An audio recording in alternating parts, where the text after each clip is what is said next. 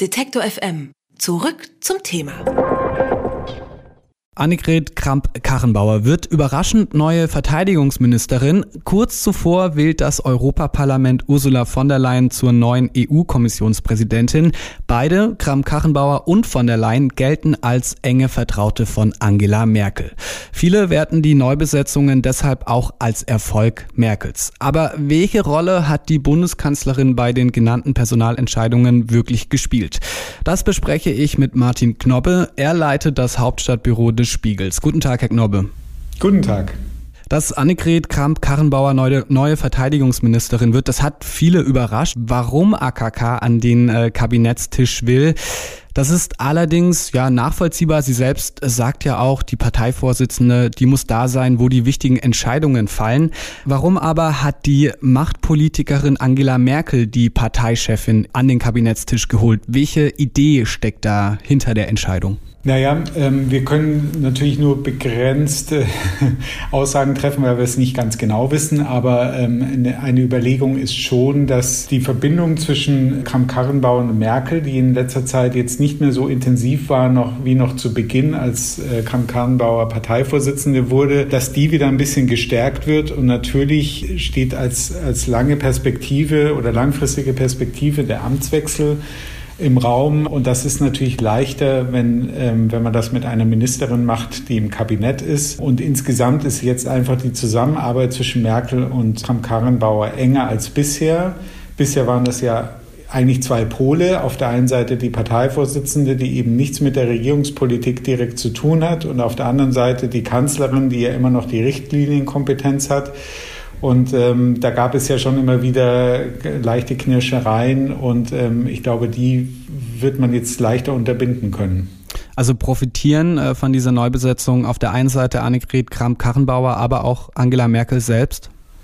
Ja, ob äh, Annegret Kramp-Karrenbauer wirklich profitieren wird, das muss man natürlich sehen, weil äh, es gibt einerseits die Vorteile, Sie haben sie ja schon benannt, sie hat jetzt einfach mehr Macht, sie wird sichtbarer sein, sie wird ähm, auch ähm, natürlich, sie hat jetzt einen Apparat hinter sich, ähm, mit dem sie ganz anders auftreten kann. Aber andererseits hat sie sich natürlich eine Riesenaufgabe aufgebürdet, ähm, neben der Arbeit des, äh, der Parteivorsitzenden, die ja auch eigentlich ein Fulltime-Job ist.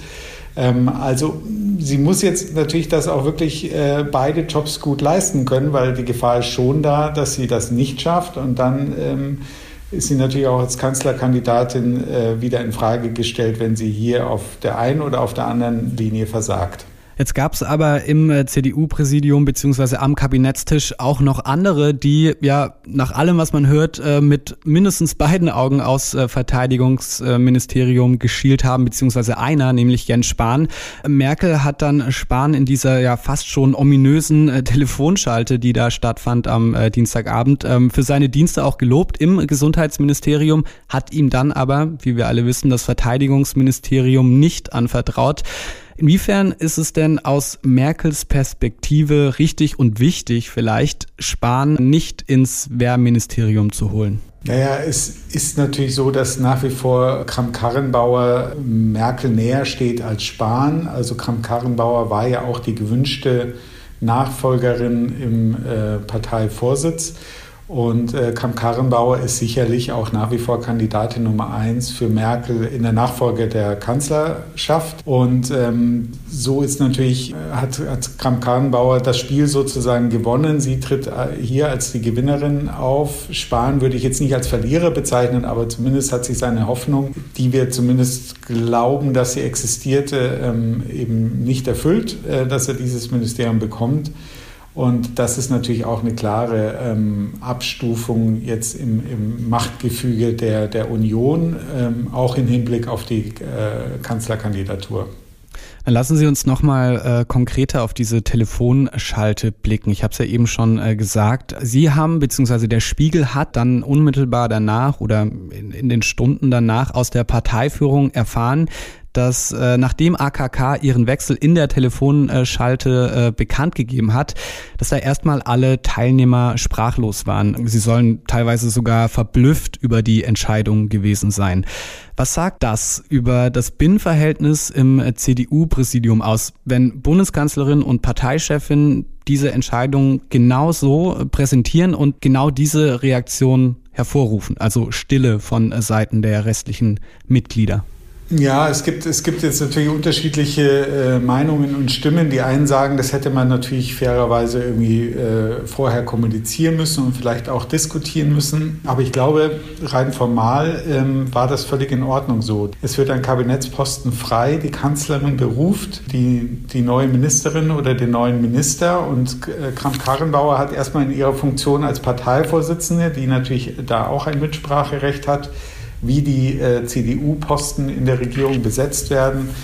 Ähm, dann äh, sozusagen damit angefangen, ähm, das einzuleiten, dieses Verfahren, und um dann zu dem Punkt zu kommen, dass sie selbst die Kandidatin sein würde. Das ist formal, glaube ich, nicht zu beanstanden. Ähm, atmosphärisch ähm, wird es da sicher die eine oder andere Stimme geben, die sagt, ähm, wir, wir hätten uns gefreut, wenn wir da vorher informiert gewesen wären. Aber so wie es uns aufscheint, war zwar der Gedanke, dass äh, Kramp-Karrenbauer entgegen ihrer früheren Aussagen, dass sie das nicht machen will, ähm, zwar schon jetzt ein paar Tage alt war, aber ich glaube, die wirkliche Entscheidung ist sehr kurzfristig gefallen und ähm, es war dann sozusagen formal der richtige Weg, dann erstmal das Präsidium zu informieren über diese Entscheidung und ähm, dann äh, die Öffentlichkeit darüber in Kenntnis zu setzen. Wenn wir jetzt zum Schluss äh, nochmal auf die Machtpolitikerin Angela Merkel schauen, die hat sich ja oder zieht sich immer mehr, zumindest hat man das Gefühl, aus der aktiven Politik zurück. Sie hat äh, den Posten der Parteichefin abgegeben und seit seitdem werden dann immer mal wieder in ja unregelmäßigen Abständen Abgesänge auf Merkel geschrieben. Dann gibt's noch diese Zitteranfälle, da stürzen sich dann auch alle gleich drauf. Aber ja, scheinbar unbeeindruckt davon zaubert Merkel dann auf einmal von der Leyen an die Spitze der äh, Europäischen Union, bringt AKK ins Verteidigungsministerium. Ist Angela Merkel noch immer diese große, diese gewiefte Machtpolitikerin, die wir in ja, den letzten Jahren, im letzten Jahrzehnt äh, kennengelernt haben?